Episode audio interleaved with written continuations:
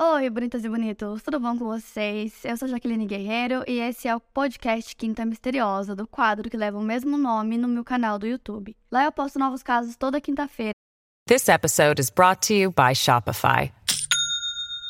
Do you have a point of sale system you can trust, or is it a real POS? You need Shopify for retail. From accepting payments to managing inventory, Shopify POS has everything you need to sell in person. Go to shopify.com/system all lowercase to take your retail business to the next level today. That's shopify.com/system. Então me acompanhe por lá também para ficar por dentro de tudo e não perder nenhum caso novo. E agora bora começar o caso de hoje.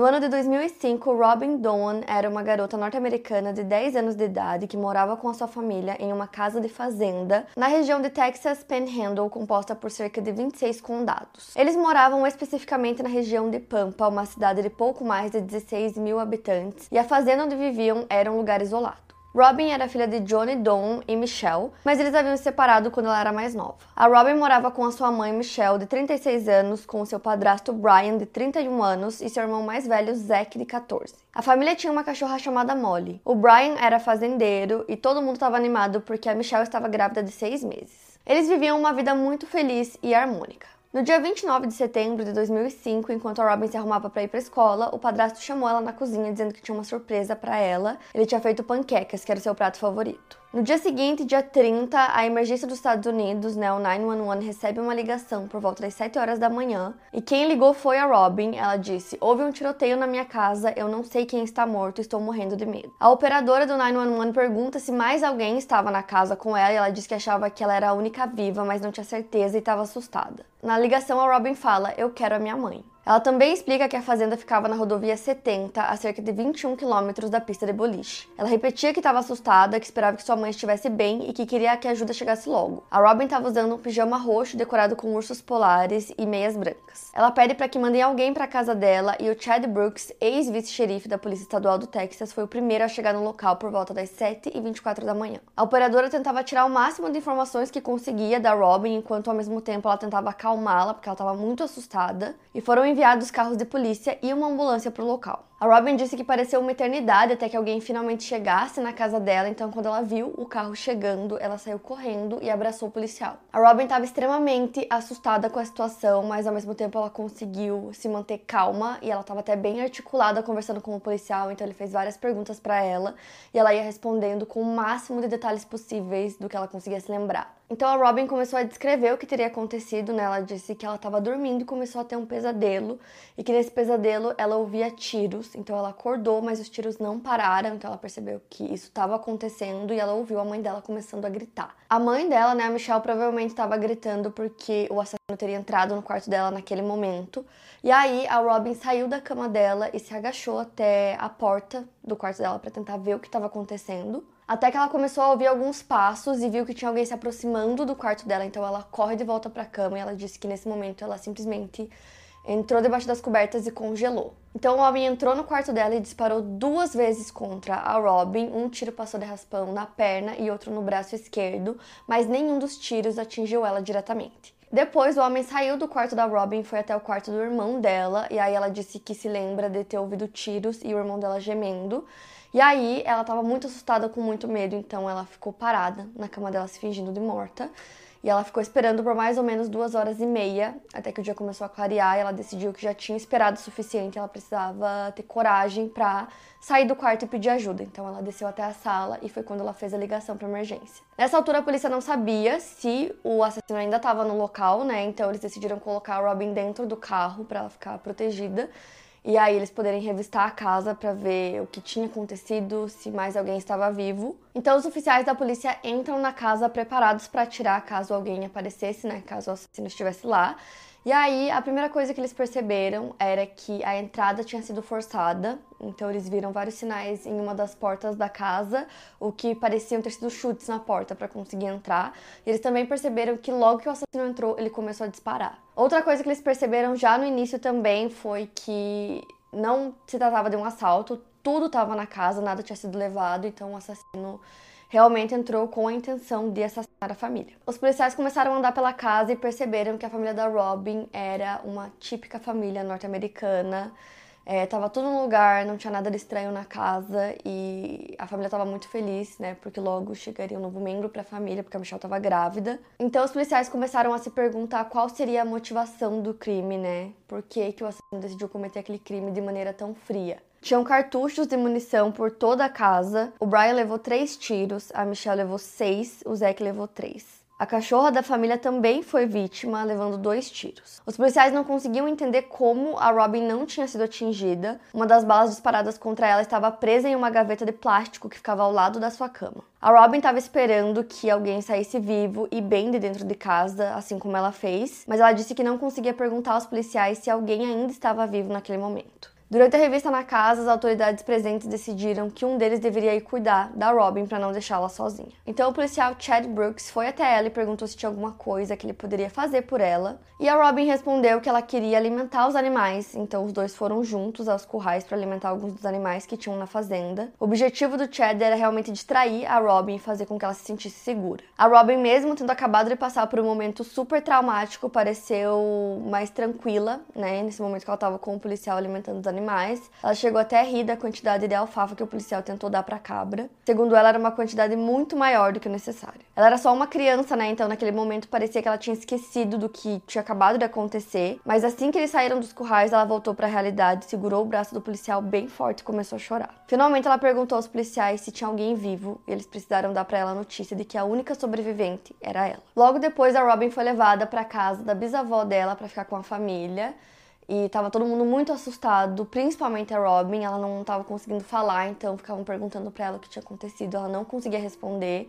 Então tava todo mundo muito assustado, chorando, se perguntando por que que aquilo tinha acontecido, porque era uma coisa que ninguém conseguia entender. Cerca de 12 horas depois que o crime aconteceu, a Robin foi levada para o Centro de Defesa da Criança para que eles pudessem conversar com ela. Então eles colocaram ela em uma sala que se chamava The Bridge, aí elas tinham um nome para poder, né, fazer algumas perguntas para ela e foi tudo gravado. Então a primeira coisa que a Robin falou foi que ela tava com muito medo de dormir, porque tudo tinha acontecido enquanto ela tava dormindo. Então ela tava com medo de dormir e que começasse a acontecer a mesma coisa de novo. Então ela tava muito assustada. E aí ele perguntou para ela se enquanto ela tava na casa se fingindo de morta, ela ouviu alguma frase, alguma coisa do tipo, alguma palavra. E ela disse que não se lembrava de nenhuma palavra ter sido dita. A Robin não conseguia se lembrar muito da aparência do atirador, a única coisa que ela lembrava com certeza absoluta era que ele era branco. Então, quando perguntaram para ela quantos tiros ela ouviu, ela não hesitou em nenhum momento e respondeu que foram 15 e que quando ela ouvia os disparos, ela também via algo que parecia um flash. Inclusive, aquele foi o número exato de cartuchos que a polícia encontrou na casa, então eles ficaram muito impressionados com o fato de que uma garotinha de 10 anos é, conseguiu contar o número de tiros e se lembrar disso perfeitamente. Então, tudo isso aconteceu por volta das 3 horas da manhã. E ela ficou esperando até o dia amanhecer, né, para conseguir sair do quarto. E ainda assim ela lembrava. Posteriormente, os investigadores conseguiram identificar o modelo da arma, que era um rifle AK-47. Naquele momento, a polícia estava muito preocupada com a segurança da Robin, porque eles não sabiam quem tinha cometido o crime com a sua família. Então, eles decidiram levar a Robin, o seu pai biológico, a sua madrasta e sua meia-irmã para um abrigo. Lá, a Robin era monitorada 24 horas por dia, porque a polícia temia que a pessoa responsável pelos crimes descobrisse que ela tinha sobrevivido, voltasse e tentasse fazer algo contra ela. Inclusive, eles não permitiam que a Robin saísse do local pra nada, ela não podia sair, eles só deixaram ela sair pra ir no funeral dos pais que inclusive reuniu toda a comunidade. Eles eram muito queridos, muito amados. A polícia também estava presente no local porque eles queriam observar todo mundo que estava presente para ver se alguém tinha algum comportamento estranho, alguma coisa do tipo, mas nenhuma das pessoas presentes foi apontada como possível suspeito. O tiroteio na casa da família da Robin gerou muito pânico na comunidade, as pessoas estavam com muito medo, porque ninguém tinha ideia de quem poderia ter cometido o crime, então as pessoas começaram a trancar as portas da casa e também quem tinha armas em casa começou a dormir com as armas perto, assim, para caso alguma coisa acontecesse. Enquanto isso, os policiais estavam fazendo a investigação, né, com as evidências que eles tinham, que eram os cartuchos Tinha muito sangue também pela casa e na parte de fora da casa tinham muitas pegadas. Eles também conseguiram perceber várias marcas de pneu ao longo da propriedade, porém eles não conseguiram nenhuma evidência de DNA ou impressões digitais. Mais uma coisa que os investigadores sabiam era que não tinha se tratado de um crime de roubo, então eles estavam tentando encontrar uma motivação. A teoria que eles tinham era a de que o poderia estar relacionado a drogas, mas o alvo acabou sendo a casa errada, mas tudo o que eles pensavam que poderia ser um motivo levava caminho sem saída. Eles não tinham ideia de qual poderia ter sido a razão, até que outro crime que tinha acontecido um dia antes deu para eles uma pista do que poderia ter acontecido. No dia anterior, em Pineville, Missouri, a pouco mais de 800 quilômetros da família do padrasto da Robin, onde a família McCool morava, dois assassinatos aconteceram. Matthew McCool havia recebido a ligação de um familiar dizendo que não conseguia entrar em contato com a mãe dele, chamada Dawn. Então, Matthew ligou para a casa dos pais e para o celular da mãe, ninguém respondeu, mas ele não se preocupou logo de início. Ele sabia que a mãe dele, de 47 anos, estava com o seu avô paterno, Orly McCool, de 70 anos. O Orly era um veterano do exército aposentado e dona de um restaurante. A sua esposa estava fora da cidade e ele teve a ajuda de sua nora Dawn para fazer as compras da casa naquele dia. Eles tinham voltado para casa por volta das duas horas da tarde depois de terminarem as compras. Em seu horário de almoço, Matthew decidiu ir até a casa para tentar encontrar Hey, it's Kaylee Cuoco for Priceline. Ready to go to your happy place for a happy price? Well, why didn't you say so? Just download the Priceline app right now and save up to 60% on hotels. So, whether it's Cousin Kevin's Kazoo concert in Kansas City, go Kevin, or Becky's Bachelorette Bash in Bermuda, you never have to miss a trip ever again. So, download the Priceline app today. Your savings are waiting. Go to your happy place for a happy price. Go to your happy price, Priceline. Com a mãe ou o avô, mas quando ele chegou, um dos seus parentes estava para o lado de fora da casa e lhe disse que sua mãe e seu avô haviam sido assassinados. O Matthew ficou chocado porque havia recentemente perdido seu pai. O Alan Sink, que é sobrinho do Orly, havia ido até a casa para checar se o tio estava bem porque ele não conseguia entrar em contato, até que ele viu que a porta da casa estava meio aberta. Ele entrou e encontrou o Orly caído no chão com sangue ao seu redor, e quando entrou dentro da casa ele viu uma cápsula de munição e também encontrou o corpo da Dawn no primeiro andar da casa. Ele imediatamente imediatamente ligou para o 911. Assim que a polícia chegou, o Alan informou que a caminhonete do seu tio tinha sido levada. Os policiais do departamento do xerife do condado de McDonald perceberam que junto ao corpo do Orly tinha um recibo do supermercado Town and Country que marcava 1h53 da tarde do dia 29 de setembro. O Orly morava a cerca de 8 quilômetros do mercado, então a polícia calculou que os assassinatos teriam acontecido pouco depois das 2 horas da tarde. A arma utilizada nesse crime foi uma Smith Wesson 9mm. Foi posteriormente identificada pela polícia. O xerife do condado de McDonald, Michael Hall, disse que as cápsulas de bala eram de um estranho. Pareciam ser munição russa, algo que não se compra em um Walmart, por exemplo. Era um tipo diferente de munição.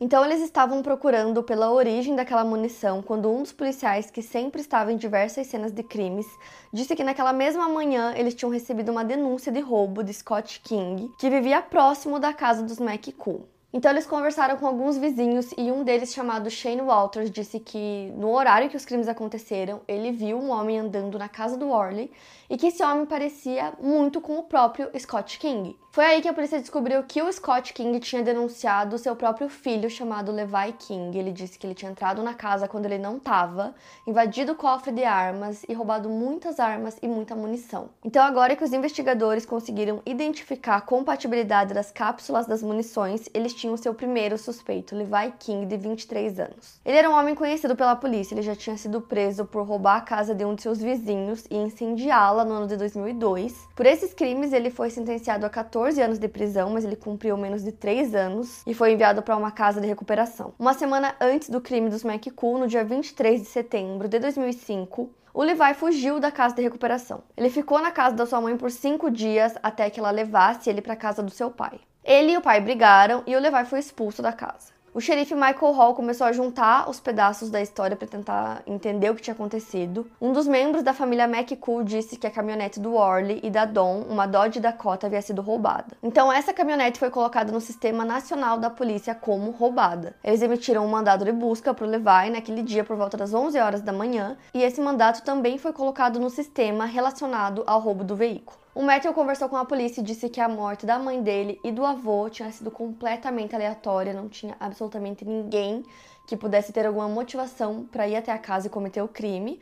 Então, a polícia e o Matthew acreditavam que o Levi tinha escolhido a casa do Orly simplesmente por conta do carro. Mas a essa altura o Levi já tinha fugido, então ele já tinha inclusive passado a fronteira entre os Estados Unidos e o México.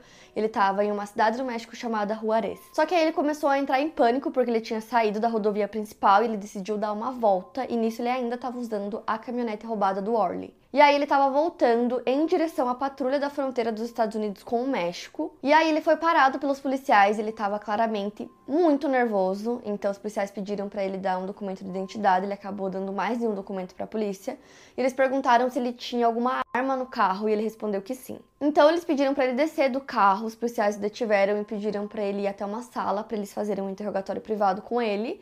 E ele respondeu todas as perguntas que os agentes fizeram. Enquanto ele estava no interrogatório, outros policiais começaram a revistar o carro e eles encontraram uma arma AK-47, uma Smith Wesson 9mm, uma 380 e um rifle com mira. Rapidamente eles descobriram que o veículo que ele estava usando estava registrado no nome dos McCool e eles também encontraram a identidade do Levi feita pelo Departamento de Correções do Missouri. Os agentes coletaram suas impressões digitais e colocaram no sistema nacional e foi confirmado que ele era suspeito de um duplo.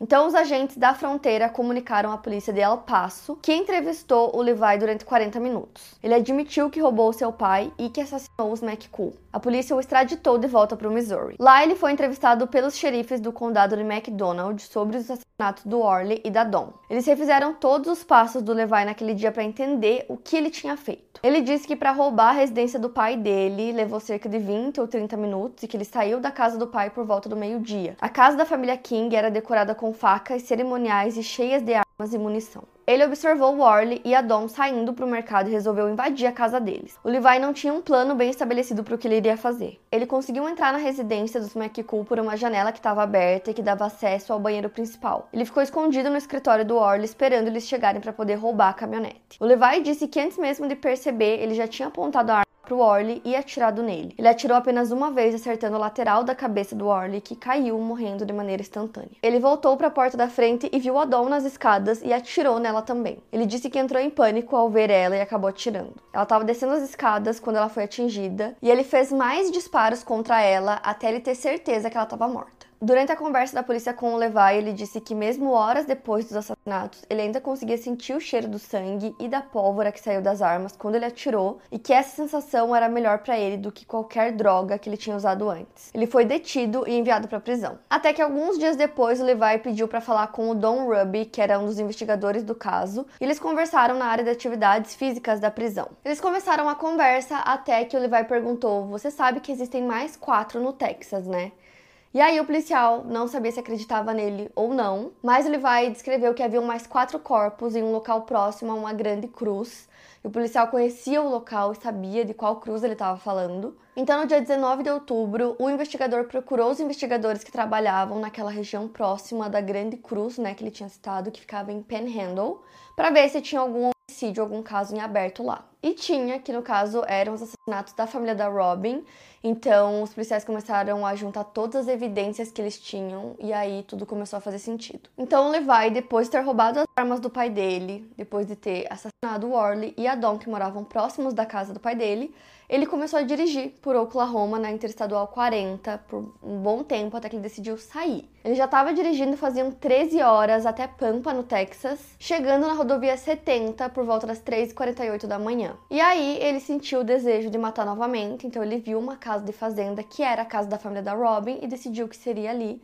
Então ele vai até a casa, entra na casa com a arma AK-47 e sai disparando em todos da família. Ele mesmo relatou que ele entrou na casa e foi primeiro pro quarto da Michelle e do Brian, depois ele teria ido pro quarto da Robin e por último pro quarto do Zack. Acreditando que todos da família estavam mortos, ele desceu pro primeiro andar e aí ele começou a andar pela casa, revirar algumas coisas, foi pra cozinha, comeu alguma coisa e saiu da casa. O Levi foi indiciado em março de 2006 por duas acusações de assassinato no Missouri e três acusações de assassinato no Texas. Antes de responder pelos assassinatos da família da Robin, ele precisava responder pelas mortes dos McCool. No dia 18 de abril de 2008, em Waynesville, Missouri, o Levi se declarou culpado no tribunal do condado de Pulaski através de um acordo judicial, concordando com duas penas consecutivas de prisão perpétua para evitar uma sentença de morte. Já o julgamento pelas mortes da família da Robin aconteceu apenas quatro anos depois. O Levi havia tentado fazer um acordo judicial para também evitar a pena de morte no Texas, mas a promotora se recusou a tirar a possibilidade, pois era seu objetivo no processo. Nesse caso, haviam duas opções: ou ele seria condenado à morte, ou ele voltaria para Missouri para passar o resto dos seus dias na prisão. O advogado de defesa do Levi, John Marr Wilson, disse que o desafio para os advogados em casos que envolvem pena de morte é mudar a visão dos jurados em relação ao criminoso, tirar a imagem que eles possam ter de uma pessoa completamente má e relembrá-los que o assassino também é um ser humano.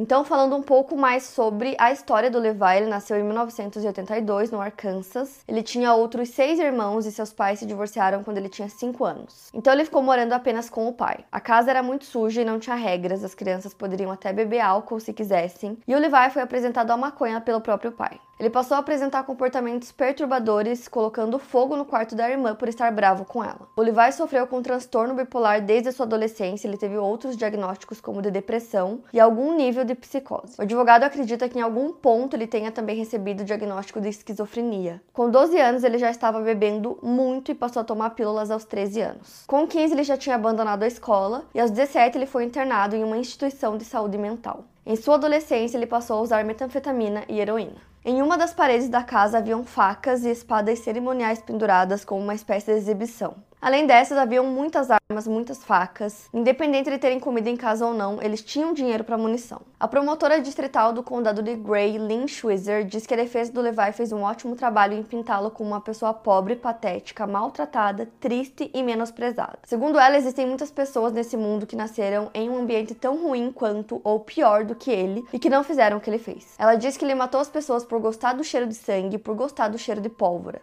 Ele não ligava realmente para o que estava fazendo. Ela também disse: se houve um caso em que um homem merecia morrer, foi o de Levi King. A Robin acabou testemunhando no julgamento. Na verdade, ela não queria testemunhar, mas ela disse que sentia que era o que a família gostaria que ela fizesse, então ela começou o testemunho dela e ela disse que ela tentava ao máximo não olhar para o Levi, ela não queria olhar para ele, mas até que em algum momento ela não aguentou a curiosidade de saber qual era o rosto, né, do assassino da família dela. E ela disse que no momento em que ela olhou para ele, ela teve a pior sensação do mundo. Ela disse que ele era extremamente frio, que ele era inexpressivo, e quando ela fez esse testemunho, ela tinha quase 15 anos de idade. E uma das frases que ela disse que emocionou a todos foi: Eu suportei isso, você não vai tirar a minha vida, eu não vou te dar esse tipo de controle.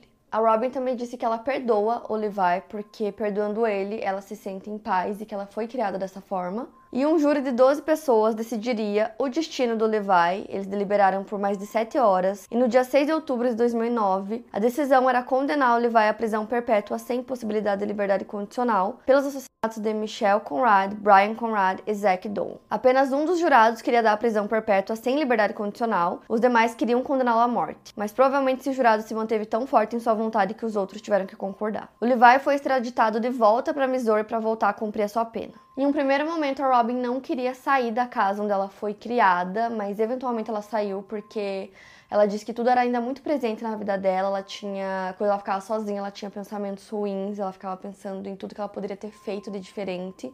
Uma amiga da Robin disse que acredita que o que ela passou tem impacto na vida dela todos os dias, porque ela ainda tem muitos pesadelos e ela ainda precisa lidar diariamente com as memórias, né, sobre o que aconteceu com ela. Ela conta que em alguns momentos ela se lembra de ouvir a mãe dela gritando, que às vezes ela lembra até dos tiros e que qualquer barulho que tem assim, ela se assusta. A Robin também se tornou uma pessoa bastante supersticiosa e ela disse que no dia que tudo aconteceu ela estava usando uma camiseta de manga longa, meias e calças e que ela não usa mais nenhuma peça do tipo para dormir. Ela continua tendo medo do escuro e ela diz que quando ela tá sozinha em casa, ela anda por todos os cômodos antes de dormir para ter certeza que não tem ninguém lá. Mas a Robin tentou ao máximo levar uma vida normal depois que tudo aconteceu, então ela morou com o pai biológico dela por um tempo e depois ela morou com uma tia durante o ensino médio. E uma coisa que eu achei super legal foi que em 2013, quando ela se formou no ensino médio, investigadores e policiais que trabalharam no caso da família dela se juntaram é, e conseguiram arrecadar 10 mil dólares para ajudar ela a pagar pela faculdade que ela ia começar.